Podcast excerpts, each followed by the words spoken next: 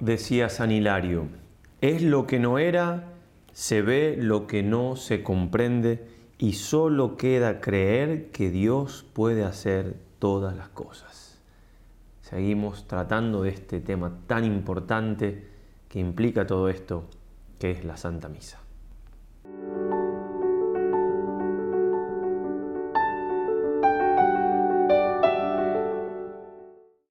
Queridos hermanos, seguimos entonces con estas charlitas sobre la Santa Misa, este gran misterio, este gran regalo que tenemos de parte de Dios, esta gracia enorme que no solemos a veces aprovechar todo lo que podríamos para santificarnos, para hacer bien a los demás, para dar gloria a Dios, para consolar el corazón de nuestro Señor Jesucristo.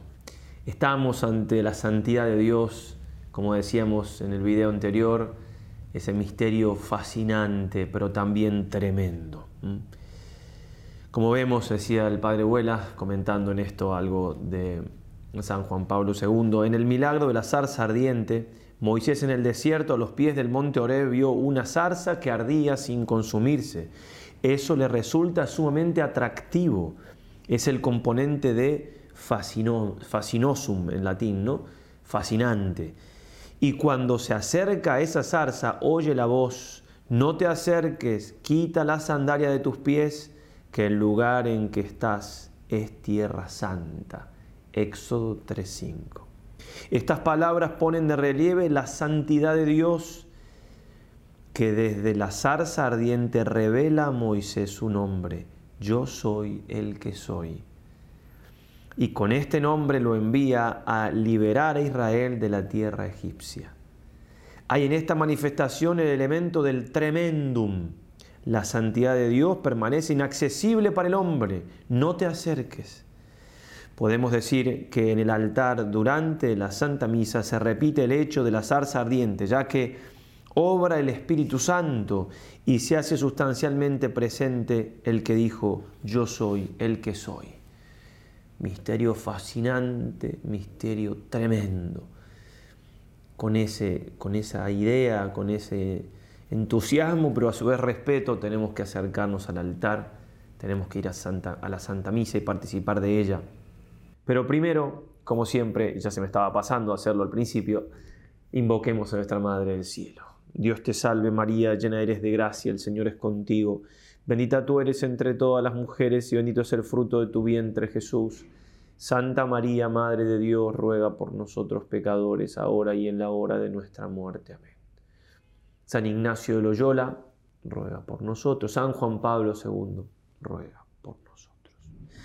Bien, hablábamos siempre al principio de las charlas de cómo participar mejor de la misa, de las características que tiene que tener esta participación Bien, cito antes de, dar las dos características de la charla de hoy, un parrafito de la Sacramentum Caritatis del Papa Benedicto XVI. Él lo titula Ars Celebrandi, o sea, el arte de celebrar, que eso es más para el sacerdote. Y va a mostrar cómo no hay contradicción entre el ars celebrandi y el ars participandi, o sea, del arte, un poquito más amplia la palabra en latín, ¿no? De celebrar y el arte de participar de los fieles. El padre Vuela, de hecho, hizo un libro primero de arte de celebrar y arte de participar, el segundo, que es el que estamos siguiendo bastante en estas charlas. En los trabajos sinodales, decía el Papa, se ha insistido varias veces en la necesidad de superar cualquier posible separación entre el ars celebrandi, es decir, el arte de celebrar rectamente, y la participación plena, activa y fructuosa de todos los fieles. Efectivamente, el primer modo en el que se favorece la participación del pueblo de Dios en el rito sagrado es la adecuada celebración del rito mismo. Primera manera que yo puedo ayudar a los fieles a participar bien es yo celebrando bien. El ars celebrandi es la mejor premisa para la actuosa participación. El ars celebrandi, o sea, una actuación, una participación activa, es una palabra incluso un poco más rica, me parece todavía, el ars celebrandi proviene de la obediencia fiel a las normas litúrgicas en su plenitud, pues es precisamente este modo de celebrar lo que asegura desde hace dos mil años la vida de fe de todos los creyentes, los cuales están llamados a vivir la celebración como pueblo de Dios, sacerdocio real, nación santa. Bueno, sin duda que nosotros tenemos esa obligación los sacerdotes de celebrar dignamente como está mandado, la importancia de la letra roja también, ¿no? las rúbricas. Bien, habíamos hablado entonces de que debe ser la participación plena, consciente, interna y externa, activa. Bueno, vamos a agregarle ahora que tiene que ser fructífera. Y acá no vamos a decir nada, ya en los textos anteriores que citábamos de la Sacrosantum Concilium se hablaba de, de esta participación fructuosa, pero si nosotros tenemos que, ver que la misa no nos puede dejar igual. Voy a misa una vez, otra vez, otra vez, otra vez, gracias a Dios, ¿eh? por supuesto. Y recibo la comunión una vez otra vez otra vez y otra vez. Y sigo igual. No cambio nada, no, supero mis defectos, no, pecado venial, no, no, lucho con el pecado venial. O quizá cada vez que voy a misa me tengo que confesar porque tengo pecado mortal. O no crece mi caridad, no tengo más paciencia, no llevo mi cruz con más alegría. Bien, al menos es para sospechar si estoy participando bien de la Santa Misa. Tiene que haber fruto. Cuando se alcanzan los fines de la redención y no es estéril la participación de la misa, ahí se da una participación fructífera. Tengo que, tengo que analizar eso, a ver si me estoy preparando, a ver si... Bien, no, no es poco importante. Cualquier persona en el plano humano que, que le interesa un tema o una actividad, aunque sea física, va a ir Va al gimnasio y dice, bueno, levantaba tanto, ahora levanto un poco más. Ahora me canso menos cuando hago un poco de... ¿No? Si no, ¿qué me pasa? Hace un año que estoy en el gimnasio y levanto lo mismo. Y, bueno, ¿verdad? ¿Cómo no? Entonces, con esto que se trata justamente de llegar a nada más y nada menos que la santidad, a Dios. Fructífera y también debe ser cada vez más perfecta. Y cita también aquí el Padre Vuela, el Gentium y el Sacrosanctum Concilium, un párrafo que pertenece a, los dos documentos del concilio, se recomienda especialmente la participación más perfecta en la misa. ¿Y qué, significa esto? La cual consiste en que los fieles después de la comunión del sacerdote reciban del mismo sacrificio el cuerpo del Señor.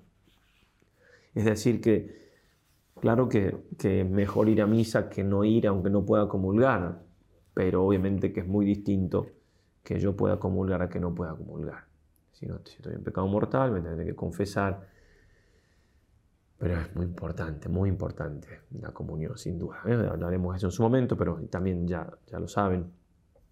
Bueno, vamos entonces ahora a los ritos introductorios, a la parte introductoria, pero antes de hablar directamente de los ritos introductorios, vamos a, que, que va a ser, o sea, digamos, son charlas estas relativamente cortas, y tengo una X cantidad de charlas para dar, o sea, la misa es cada partecita, puedo hacer un libro de cada partecita y no exagero, ¿ah? por eso digo, si me falta una partecita, bien, en fin, yo quiero como un poco hacer una, una, cosa más amplia, que tenga una idea general, pero la idea también es que se entusiasme y que leen otras cosas y que, pero bueno. Entonces, vamos un poquito a hacer referencia a, a las partes, a los lugares o las cosas donde se celebra la misa, comenzando por la más importante que es el altar. El altar es el lugar de Cristo víctima sacrificada. Su forma ha ido variando con el tiempo, pero haciendo referencia siempre a dos cosas fundamentales, a la mesa de la última cena y al ara. El ara es una piedra donde en el Antiguo Testamento se sacrificaban los animales y se ofrecían a Dios. Antes incluso, antiguamente, era el ara, eh, contenía debajo o dentro un sepulcro de algún mártir que justamente se había, por, por la unión con, el sacrificio de Cristo, se había entregado. Ahora no, no hay, en algunos altares acá en el Puello, nosotros en España tenemos a los mártires ahí impresionantes, la misa ahí, tantos huesos de los mártires ahí, se pueden ver incluso. Bueno, y si no, la iglesia nos pide que siempre haya reliquias de mártires o de santos dentro del altar, se pone como una piedra donde bien, que se la suele llamar también, si, mal no recuerdo, se la llama ara, esa misma piedra. Bueno, antes habría que, si también mal no recuerdo, en el rito anterior había que, había que trasladarse con un ara. No se podía hacer a misa si no, si no estaba esa, esa, piedra donde estaban las reliquias. Si algo estoy diciendo equivocado, va por ahí, perdón. Pero bueno. Entonces, lo, que sí es importante que, que, que el altar es lo más importante. Después del sagrario, donde está Jesús, en la iglesia lo más importante es el altar, es el centro. Por eso, si usted entra a una iglesia donde, donde, donde están cambiados de lugar los bancos para que den hacia el centro y en el centro está la palabra de Dios y el altar queda por allá, eso litúrgicamente está mal. No lo digo yo, no lo, lo dice la iglesia que me manda que el altar esté al centro, porque es donde se realiza el sacrificio y es la figura de Cristo. O sea, sobre todo está figurado en, la iglesia Cristo en el altar, porque Cristo fue sacerdote, altar y víctima. Mm, todo eso fue Cristo. Por eso también nos manda las, nuevas, las nuevas normas litúrgicas, nuevas ya tienen sus 20 años por lo menos, pero nuevas en cuanto a los 2000 años de iglesia, que una vez que se hizo genuflexión al Santísimo Sacramento, al comienzo, los que entramos en la procesión, hacemos genuflexión al Santísimo Sacramento al comienzo de la misa, ya después, cuando se pase delante del altar, se haga reverencia al altar, reverencia profunda. ¿eh? Los que ya entramos en la misa hicimos genuflexión al principio. ¿ah? Bien, eso por, qué? Porque por la importancia del altar, ahí se celebra el sacrificio, y porque el altar es Cristo, etc. Bien, el altar. Nosotros, eso es una cosa ya más nuestra, se puede tener forma de mesa, siempre que sea digno, puede ser una mesa, puede ser un ara, pero el Padre Huela, nuestro fundador, siempre ha querido que no posible el altar para nosotros sea un ara, una piedra, y si puede, sea una piedra, un bloque ni, siquiera parte de piedra. Si se puede, un bloque de piedra, lo, más fuerte, digamos, lo que más nos signifique un ara. Eso era un ara antes, un bloque de piedra. ¿Por qué? Para no olvidarnos que es un sacrificio, todo lo que implica el sacrificio de la misa. Después tenemos el ambón, el lugar donde se leen las lecturas es el lugar propio de Cristo, palabra divina, el altar, el lugar propio de Cristo, víctima sacrificada. Acá Cristo, palabra, verbo, palabra divina. Bien, de ahí se proclaman las lecturas y se escuchan, como dice San Pablo en Tesalonicenses, no como palabra humana, sino como lo que es realmente, como palabra divina. Escuchamos la palabra de Dios, es muy bueno, como decíamos en la preparación, haberla leído antes para aprovecharla más.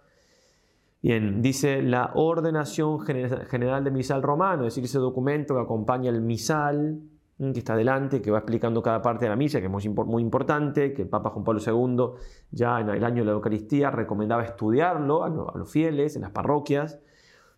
La dignidad de la palabra de Dios exige que en la iglesia haya un sitio reservado para su anuncio. Conveniente que en general este sitio sea un ambón estable. Me acuerdo el padre Abuela, no quería que si estábamos en un lugar medio de campaña, una misa que no, que no, que la atril, que no se moviera, el ambón ese no se moviera. Lo sacamos porque queda la comunión, no, porque dentro de lo que se pueda, aunque no sea una iglesia, si fuera un lugar así abierto, a veces lugar de campamentos y demás, dentro de lo que se podía, que sea un lugar estable. No, este, no un fascistol portátil, ¿cierto? Desde el ambón se proclaman las lecturas, el salmo responsorial y el pregón pascual. Pueden también hacerse desde él la homilía y la oración universal de los fieles. Sí, pueden. Generalmente lo hacemos ahí, pero no es obligatorio. es menos conveniente que ocupen el ambón el comentarista, el cantor o el director del coro. ¿eh?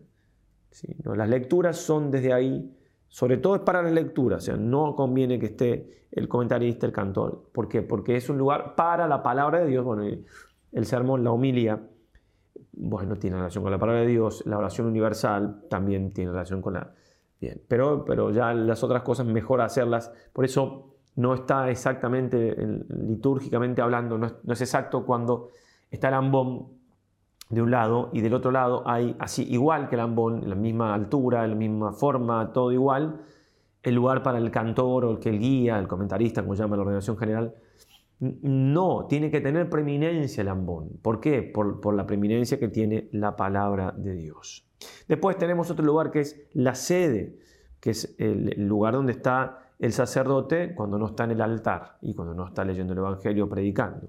Es el lugar de Cristo, Señor y Maestro, lugar de Cristo víctima sacrificada al altar, lugar de Cristo palabra, sí, la palabra viva, bien, palabra divina en, en Lambón, lugar de Cristo Señor y Maestro, que está sentado a la derecha del Padre y que preside la asamblea eucarística, haciéndose visible en la fe por el sacerdote. En la sede del sacerdote se sienta, también se puede llamar la cátedra, de ahí viene catedral, que es donde se sienta el obispo. ¿eh? También suele tener un, parecido a un ambón, una cosa que ahí sí puede ser algo que incluso a veces no lo tiene y viene el monaguillo o el acólito y le sostiene el misal, porque lo importante ahí no es dónde se pone el libro, como es el ambón, sino donde se sienta el sacerdote, por ese significado de, Cristo, Señor y Maestro. ¿sí? Por lo general también el obispo sí tiene, predica sentado. ¿eh? El estar sentado al predicar es un signo ¿no? de la autoridad. Bien, entonces es un lugar también importante. Y repetimos, ¿no? Cristo en efecto, y dice la Sacrosantum Concilium, está presente en la persona del ministro. Por eso el lugar propio del sacerdote precedente de la asamblea eclesial es la sede, o si se quiere la cátedra, como ya explicamos. Entonces, no parece que sea lo mejor que la sede sea una silla común, y aquí no hay que mezclar los tantos, digamos, ¿no? Decir, no, bueno, pero Cristo fue pobre y entonces como Cristo fue pobre, hay que poner todo pobre. No, digamos, lo que tenemos que tratar de hacer en la misa, en las cosas litúrgicas, obviamente con cierta pobreza litúrgica, en el sentido, este, digamos, no hay que hacer una, no hace falta que la silla sea una silla de oro y que sea una cosa majestuosa, no, no, dentro de la, de la dignidad hay cierta sencillez, por supuesto, pero tiene que haber una dignidad, porque lo que estamos buscando es que las cosas creadas, en este caso litúrgicas, digo, nos refieran a lo celestial, al cielo, por eso las magníficas catedrales, por eso San Pedro, la iglesia de San Pedro en Roma, no hay que entender así, no hay que entenderlo mal a eso para nada, al contrario, me, lleva a Dios, me lleva a Dios.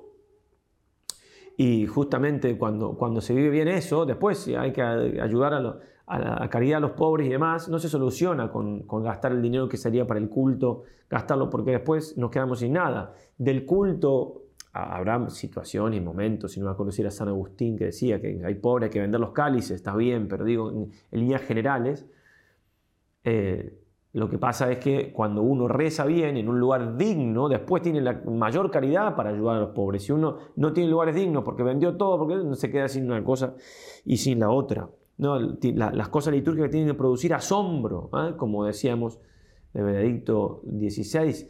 Acuerdo la primera vez que celebré en una iglesia presidiendo yo, porque con celebrar sí, pero presidir en una iglesia aquí en Manresa, en, la, el CEO, la, sede, CEO es en catalán, la CEO.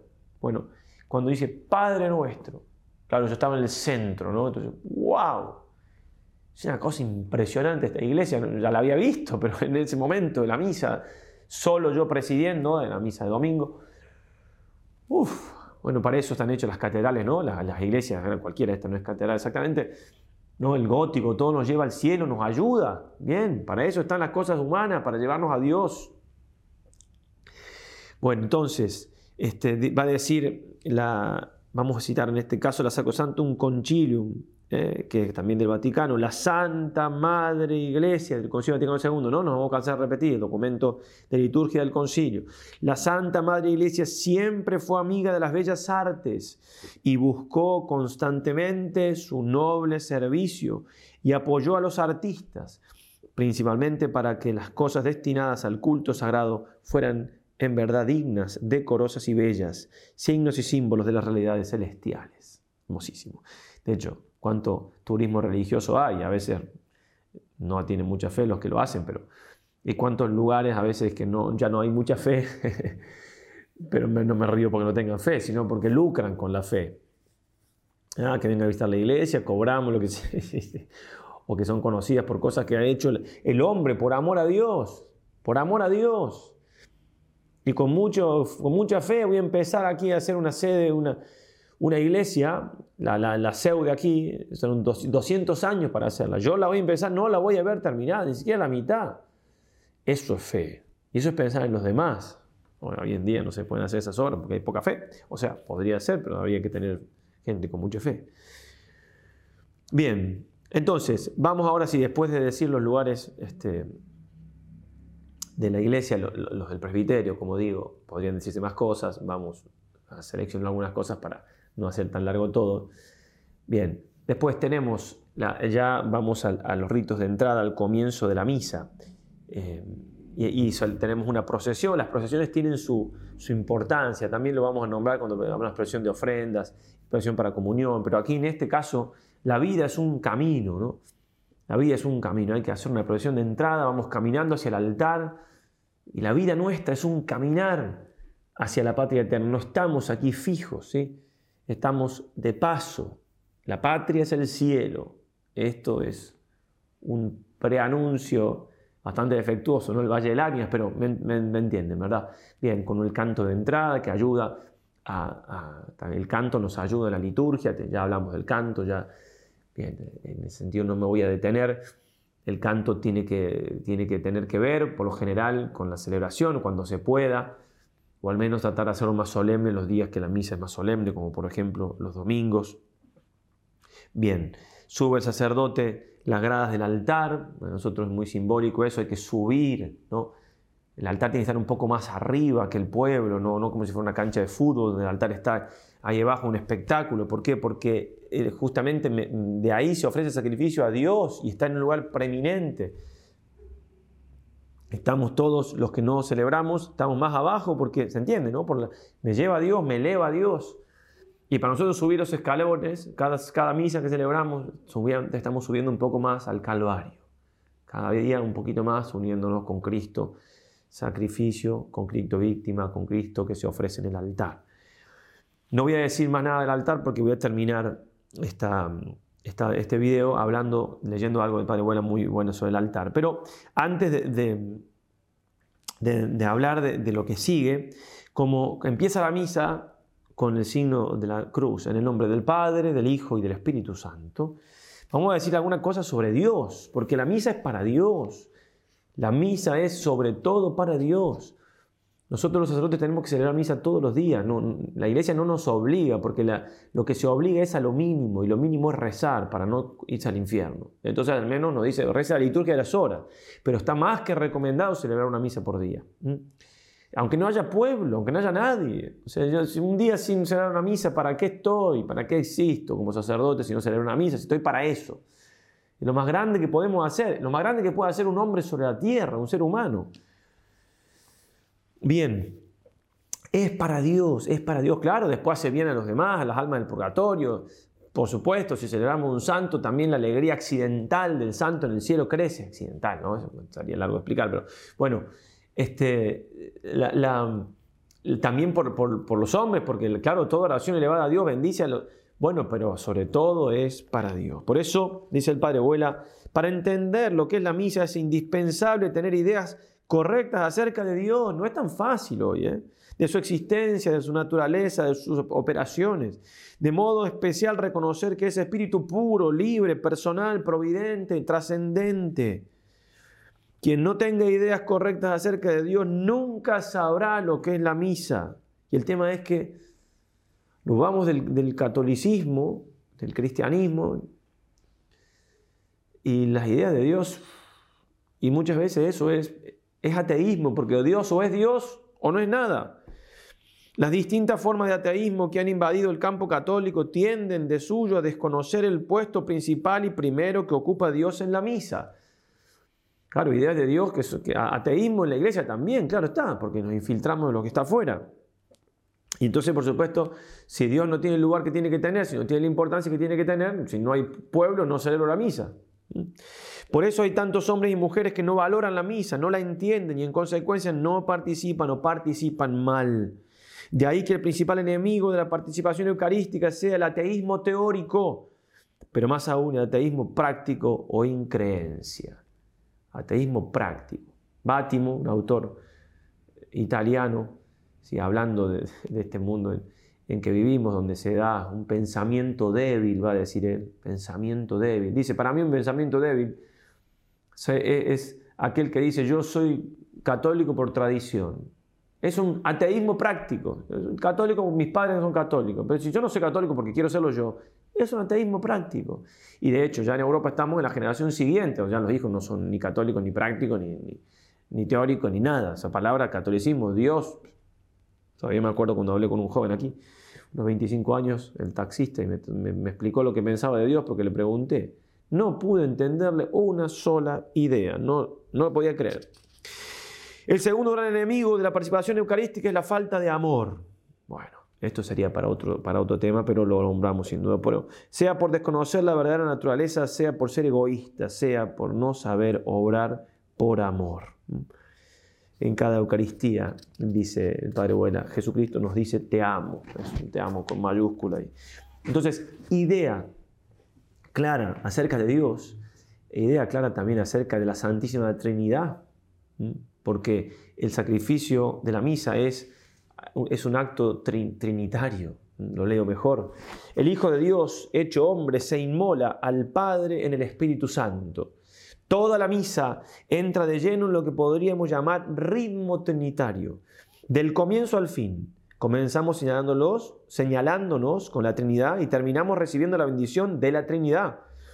La impetramos en los Kyrie, el Señor ten piedad, Cristo ten piedad, la glorificamos en el Gloria, la confesamos en el credo, la invocamos al final de las oraciones principales, por nuestro Señor Jesucristo, tu Hijo, que es Dios, y contigo, Padre, vive y reina, en la unidad del Espíritu Santo, por los siglos de los siglos. Le ofrecemos el, le ofrecemos el sacrificio en la doxología, por Cristo con él a ti Dios Padre, en el Espíritu Santo. Toda la misa está transida por la Santísima Trinidad. Todo es por el Hijo, en el Espíritu Santo, al Padre. De manera especial en el momento de la consagración en el cual, de hecho, aún prescindiendo de las palabras anteriores y posteriores, el sacerdote eterno, el Hijo encarnado, al consagrar su cuerpo y su sangre, se ofrece como víctima de expiación al Padre en el Espíritu Santo. Cuando se participa auténticamente de la misa, la vida se hace más y más trinitaria. Uno va descubriendo cada vez mejor la presencia de la Trinidad en el alma y dialoga con las tres y con cada una de las divinas personas. Habíamos hablado de la misa de San Ignacio, cuánto, digamos, de la espiritualidad de él, cuán trinitaria era y, cuánto, cuántas veces celebraba misa votiva de la Santísima Trinidad y cuánto tenía trato, como dice el Padre con el Padre, con el Hijo, con el Espíritu Santo. Aprendamos a dirigir todo nuestro obrar al Padre, lo obramos todo por el Hijo, nuestro único mediador, y todo lo hacemos en el Espíritu Santo. Además, no podemos prescindir de la Trinidad. Es el Hijo de Dios hecho carne, el que perpetúa su sacrificio en la cruz, reiterando el, rito incruento de la última cena en la misa. No hay otro mediador entre Dios y los hombres. No podemos prescindir de la Trinidad. Es el Espíritu Santo de Dios el que hace presente el misterium por la acción litúrgica.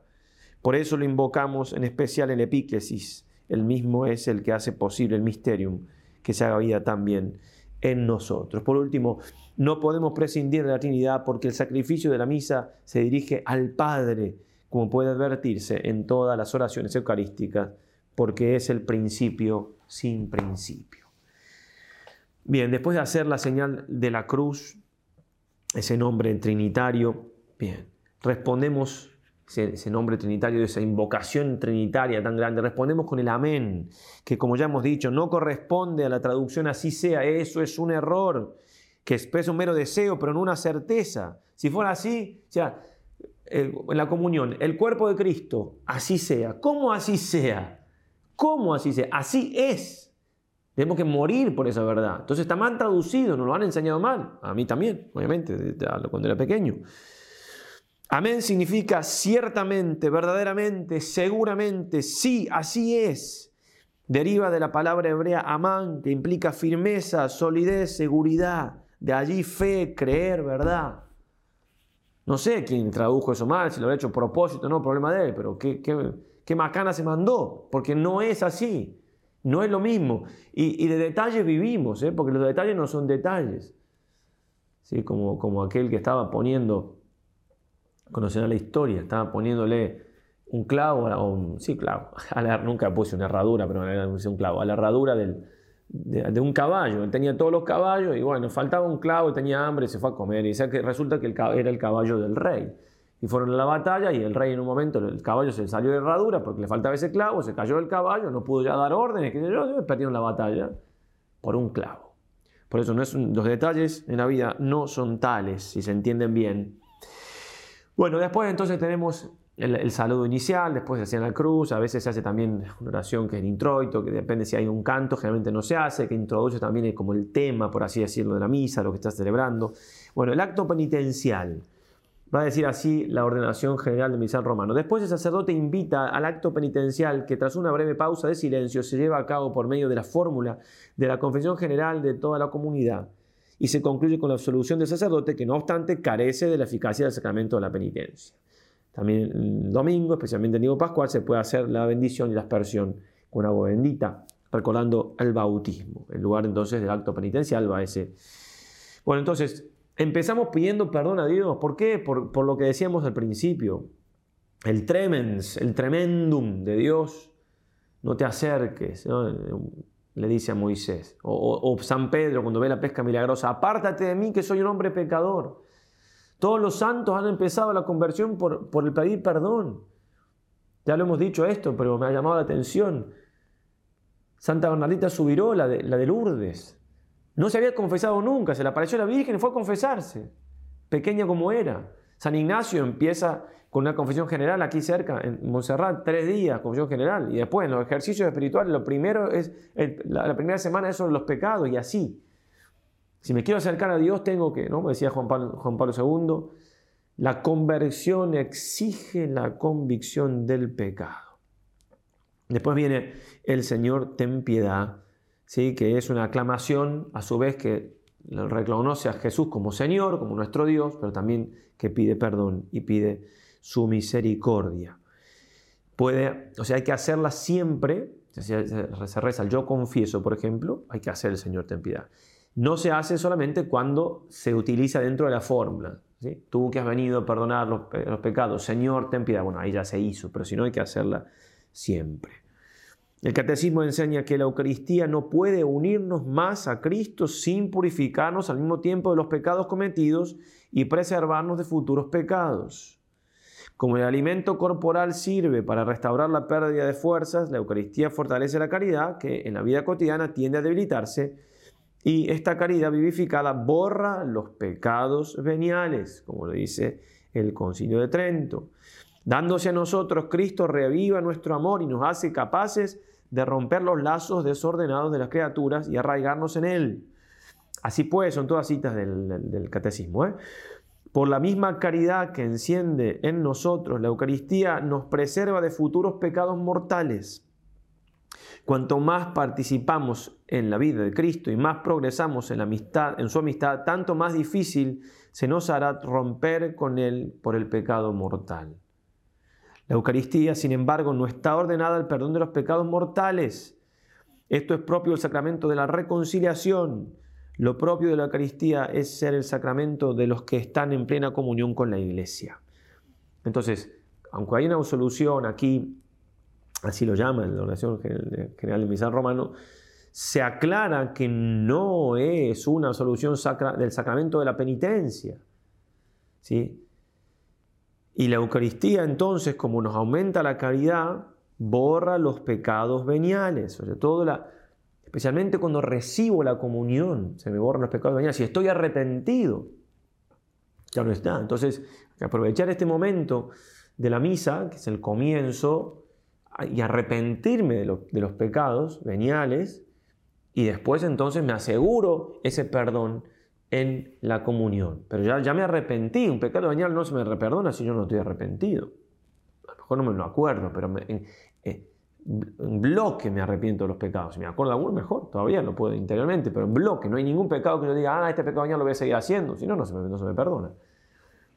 Bien, y ya hablaremos cuando hablemos de la comunión, no se puede comulgar en pecado mortal salvo en casos gravísimos, donde son excepciones muy excepcionales. Y tampoco se puede hacer aquí, en este momento, una absolución general como suelen hacer. No se puede hacer absolución general sacramental en este momento de la misa. Está mal, no está prohibido por la iglesia. Se puede hacer si se está cayendo un avión. Bien.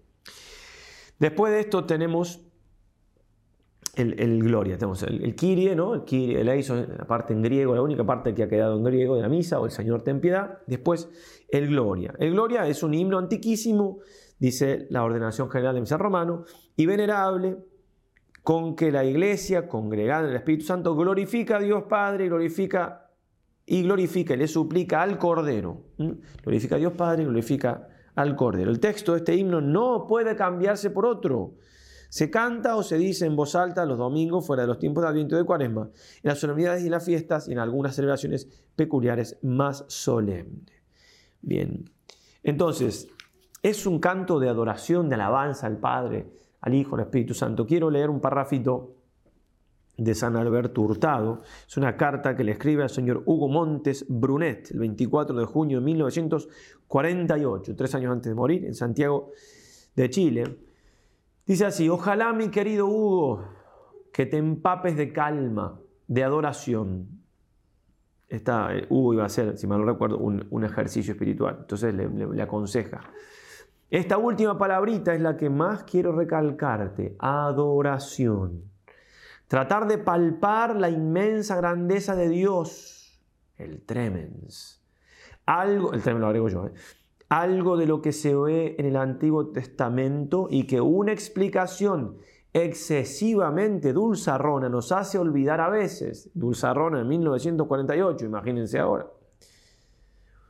Es absolutamente necesario el intimar con Cristo, el sentido de una fraternidad con Él, pero que nada nos haga olvidar la distancia infinita que nos separa, que si Él nos llama a sus hijos, y no es porque tengamos derecho, perdón, que si Él nos llama a sus hijos, no es porque tengamos derecho, sino por un gesto de su infinita bondad.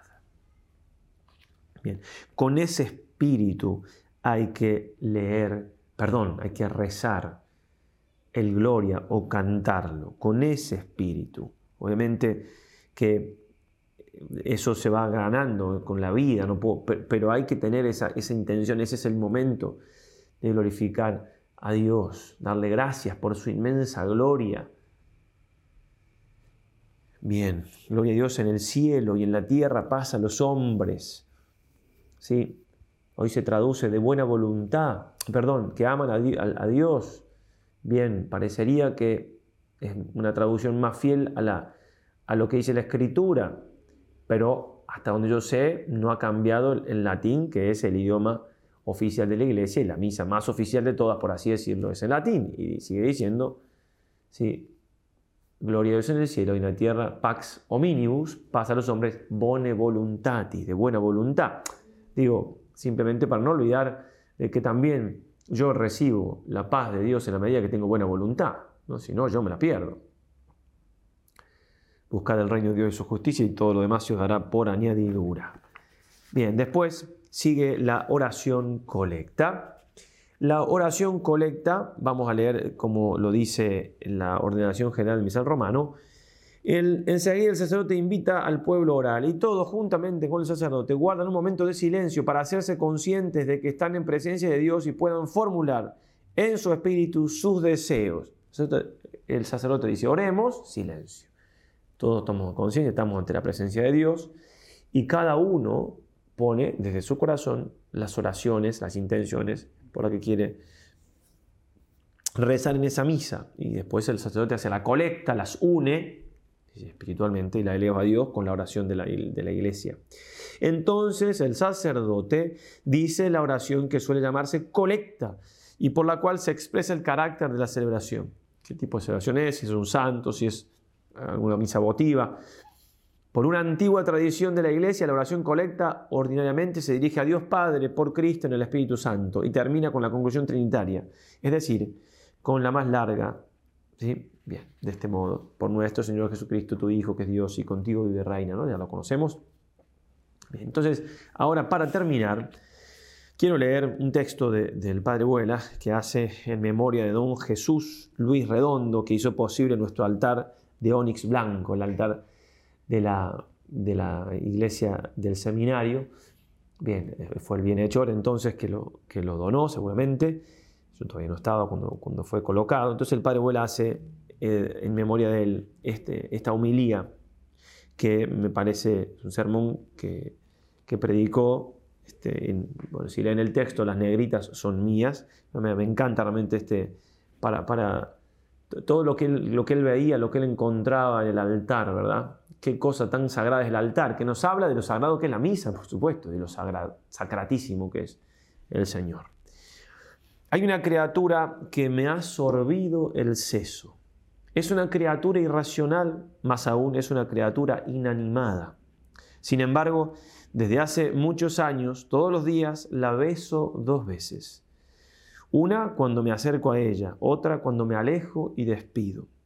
Y lo hago porque así lo manda la Santa Madre Iglesia. A veces incluso la incienso. Esa criatura es el altar.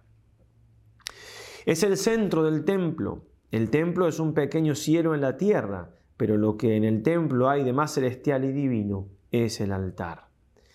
Es el polo más importante de la acción litúrgica por excelencia, la Eucaristía. Es alta res, es decir, una cosa excelsa, elevada, no solo por el lugar elevado que ocupa, sino por las funciones que sobre él se celebran. Es lecho donde reposa el cuerpo entregado y la sangre derramada. Es atalaya desde donde se otean los horizontes del mundo, ya que cuando yo sea levantado de la tierra, dijo Cristo, atraeré a todos hacia mí. Juan 12:32. Es navío por donde se transportan nuestras intenciones al corazón de Dios.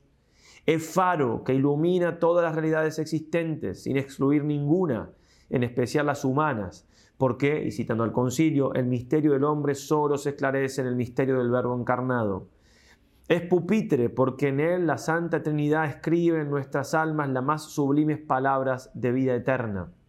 Es oasis en el que los cansados del camino renuevan las fuerzas. Venid a mí todos los que estáis fatigados y sobrecargados, y yo os daré descanso. Mateo 11, 28.